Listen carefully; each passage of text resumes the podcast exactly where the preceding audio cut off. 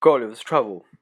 The first request I made after I had obtained my liberty was that I might have lessons to see Mildendo, the metropolis, which the emperor easily granted me, but with a special charge to do no hurt either to the inhabitants or to the houses. The people had noticed by proclamation of my design to visit the town.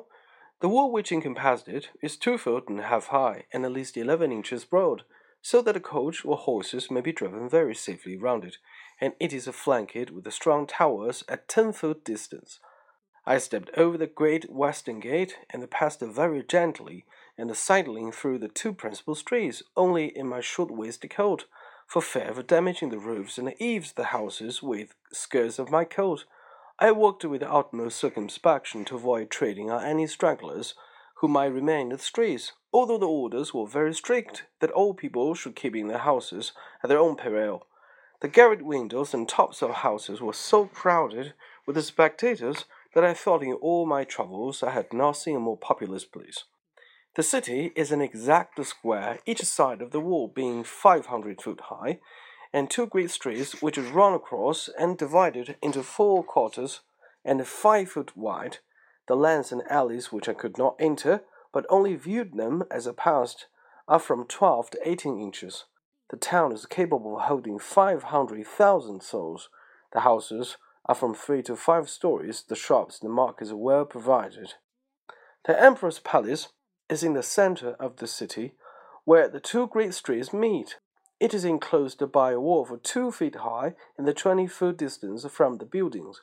I had His Majesty's permission to step over this wall, and the space being so wide between that and the palace, I could easily view it on every side.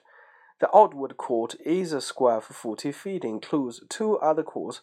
In the inmost are the royal apartments, which I was very desirous to see, but found it extremely difficult, for the great gates, from one square into another, were but eighteen inches high and seven inches wide.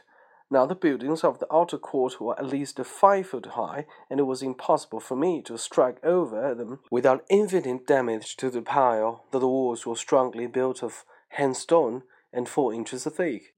At the same time, the emperor had great desire that I should see the magnificence of his palace, but this I was not able to do till three days after, which I spent in cutting down with my knife some of the largest trees in the royal park about a 100 yards distant from the city. Of these trees, I made two stools, each about three foot high and strong enough to bear my weight. The people having received notice the second time, I went again through the city to the palace with my two stools in my hands. When I came to the sides of the outer court, I stood upon one stool and took the other in my hand. These I lifted over the roof and gently set it down on the space between the first and the second court, which was eight foot wide. I then stepped over the building very conveniently from one stool to the other, and drew up the first after me with a hooked stick. By these contrivance I got into the inmost court, and lying down upon my side, I applied my face to the windows of the middle stories, which were left open on purpose and discovered the most splendid apartments that can be imagined. There saw the Empress and the young princes in the several lodgings with their chief attendants about them. Her Imperial Majesty was pleased to smile very graciously upon me and give me out of the window her hand to kiss.